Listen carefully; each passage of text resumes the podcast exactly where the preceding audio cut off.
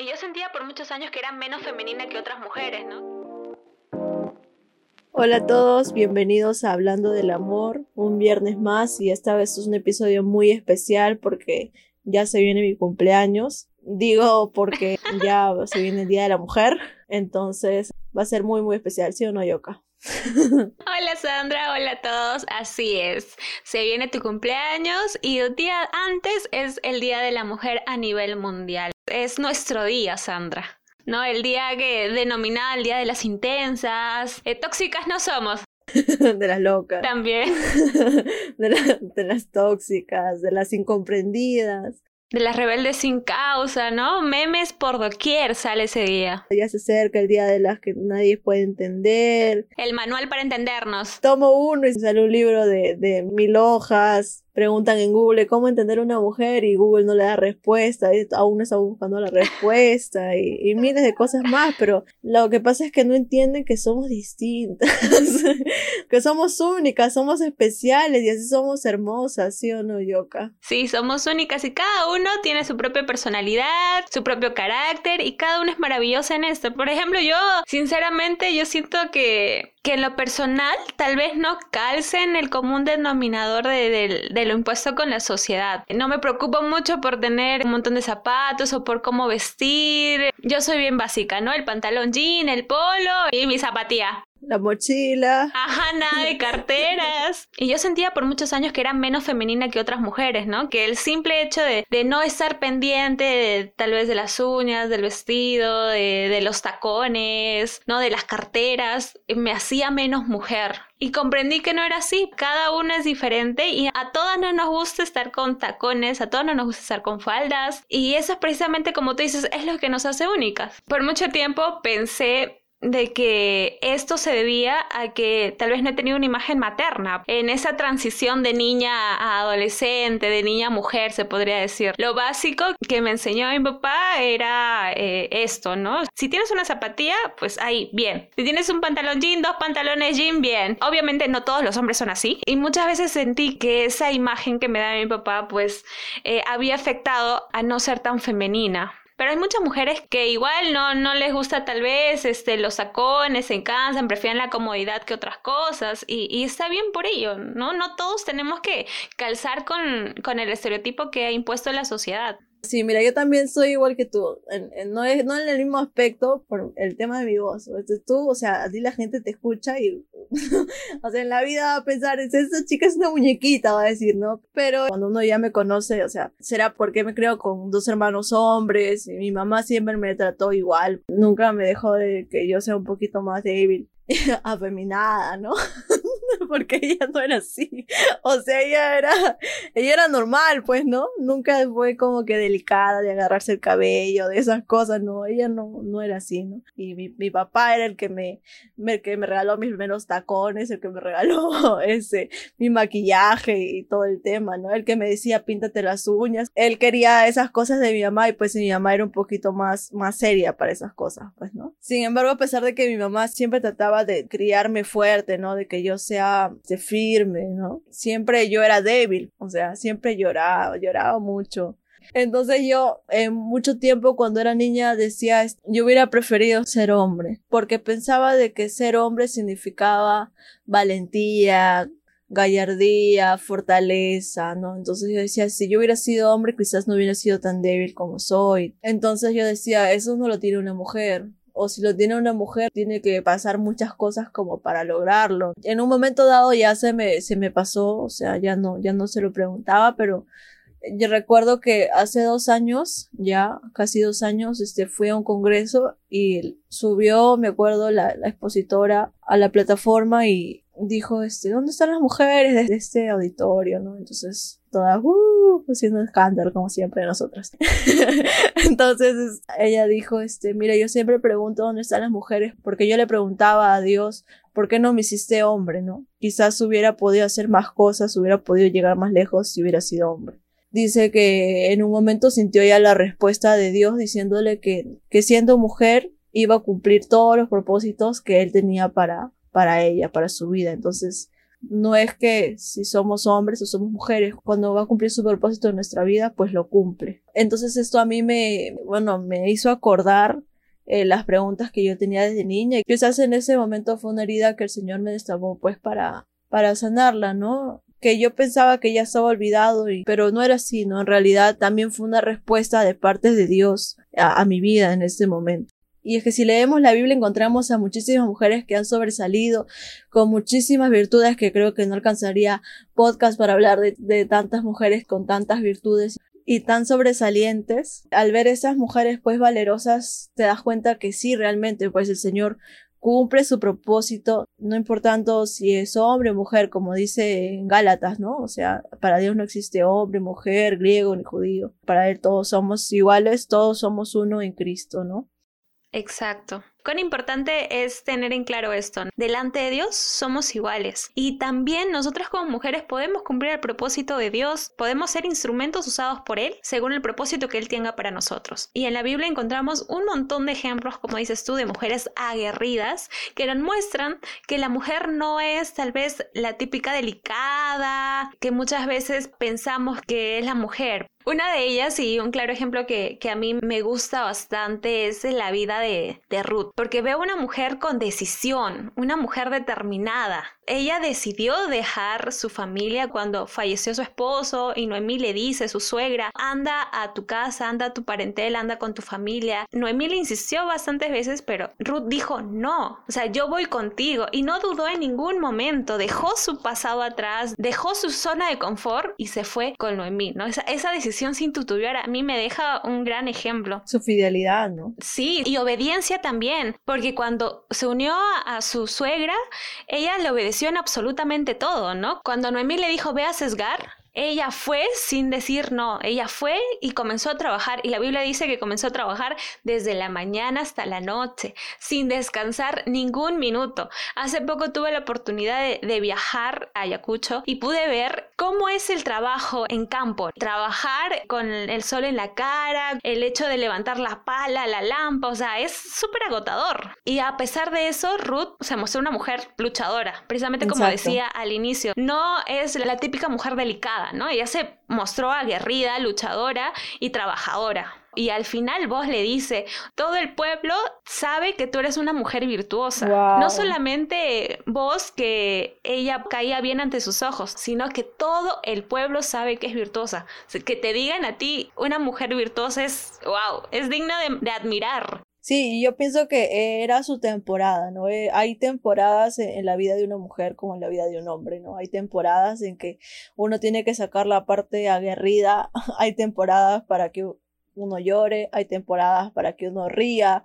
Todo tiene su tiempo, como dice la palabra de Dios. Exacto, hay temporadas y temporadas, ¿no? Y en esa temporada en la que estaba pasando Ruth, pues tenía que que demostrar su fidelidad y, tenía que trabajar arduamente y, lo cumplió a cabalidad. Y la verdad que otra mujer que a mí me impacta es Abigail. Bueno, ella, es una de las concubinas de David y ella lo conoce precisamente porque David quiere matar a su esposo, ¿no? No porque David sea, haya querido matarlo así, porque sí, sino porque él, provocó a David, ¿no? Siendo un hombre tosco, brusco, necio, ¿no? Y es increíble cómo podemos ver a una mujer tan sabia y estar al lado de un hombre tan necio. Al final, pues, su esposo muere y David la toma como mujer y es increíble todo lo que hace Abigail por evitar de que David mate a su esposo, ¿no? La manera sabia con la que actúa, que es uno de los grandes ejemplos como una mujer debe actuar, ¿no? O sea, no fomentar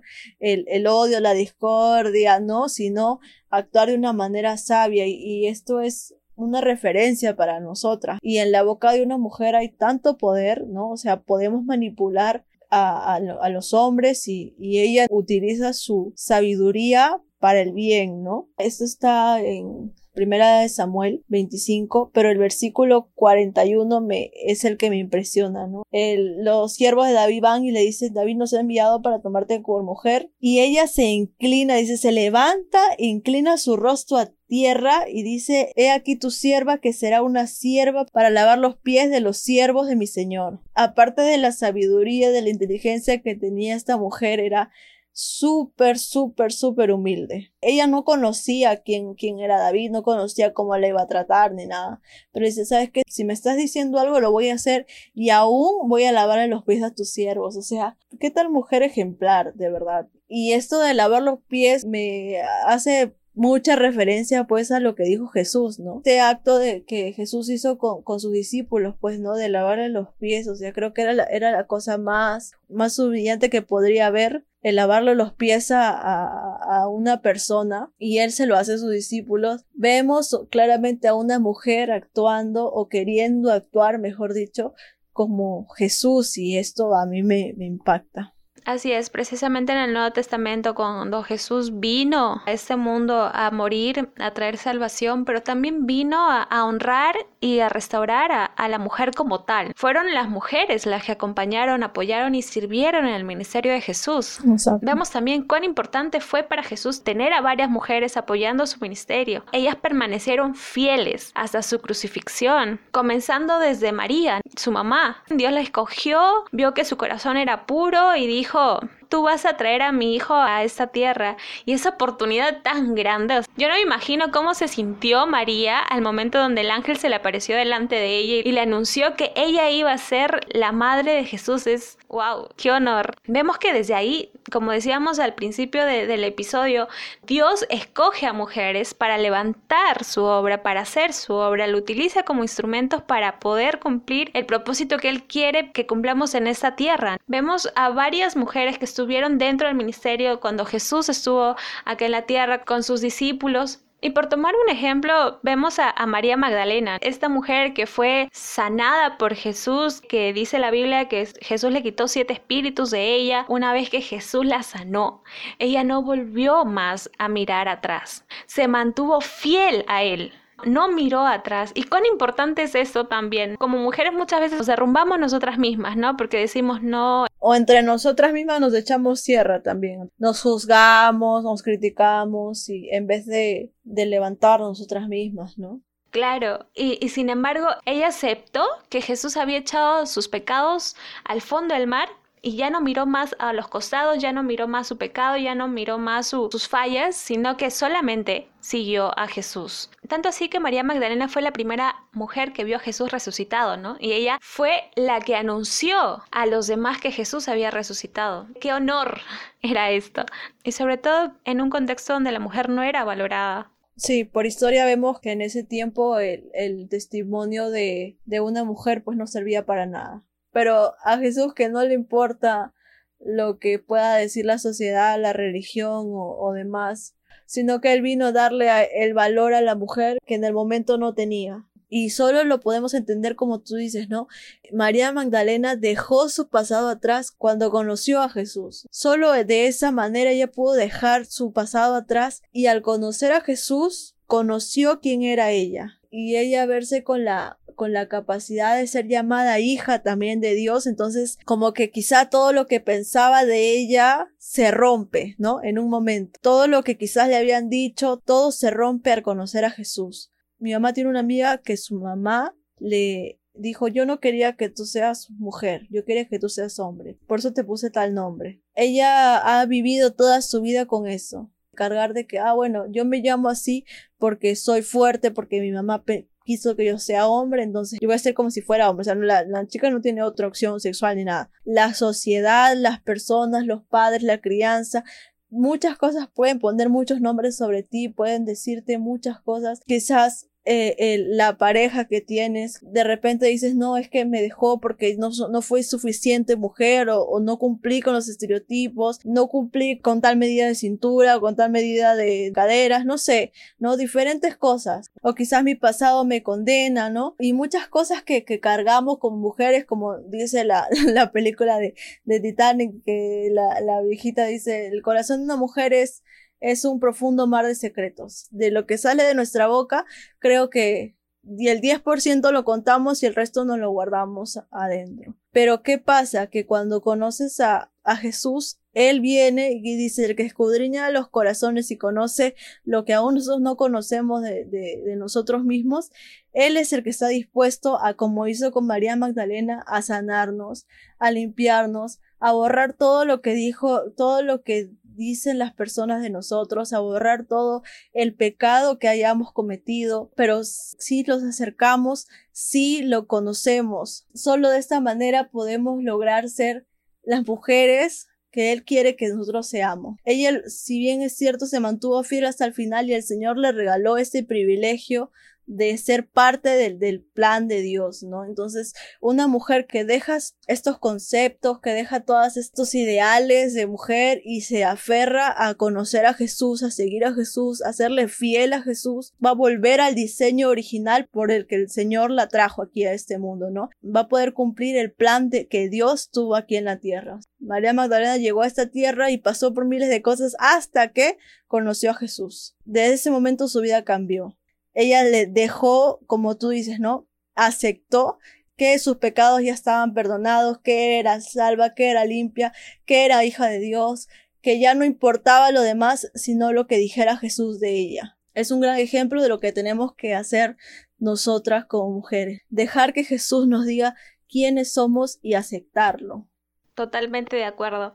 Cuando Jesús vino, vino a, restaurar la imagen de la mujer. Y cuán importante es que nosotras también aceptemos esto, conozcamos a Jesús, conozcamos el propósito que Él tiene para nosotras como mujer, ¿no? que nosotras cumplamos. Hemos mencionado algunas mujeres, por las tantas que hay en la Biblia, que Dios cumplió el propósito en ellas. ¿Por qué no lo va a hacer también con nosotras? Hay que seguir perseverando a pesar de, nuestro carácter, a pesar de que mucha gente no, nos juzga por ser mujeres, a pesar de que hoy en día hay una corriente que quiere empoderar a la mujer. Empoderémonos, pero de Jesús. Empoderémonos de Dios. Como mujeres, tomemos a Jesús como nuestra base, con nuestra fuerza, nuestra fortaleza y podamos seguir el propósito que Él tiene para nuestras vidas. Así es, yo, así que le mandamos un saludo muy especial a todas las mujeres que nos escuchan, que nos siguen en nuestra red social, que hemos conocido a lo largo de, nuestra corta vida.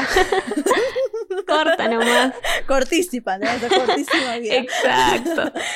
La felicitamos y las animamos a que podamos animar también a otras mujeres a acercarse a Jesús, a conocerlo, porque solo conociéndolo vamos a conocernos a nosotras también. Así es, Sandra. Reitero mi saludo también a, todas las mujeres que nos estén escuchando y esperamos que pasen un bonito día. Y no solamente es un día, sino cada día de nuestra vida lo podemos disfrutar en la presencia del Señor. Y esto fue todo en Hablando del Amor. Esperamos que les haya gustado este episodio. Yo soy Yocabet.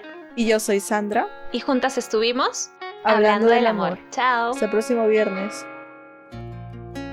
¡Wow! ¿Cuántas mujeres virtuosas encontramos en la Biblia? Y Jesús vino a confirmarlo. Yes, y además vino a acercar mucho más a la mujer al corazón de Dios. Increíble lo que Dios hace por nosotras, en nosotras y a través de nosotras.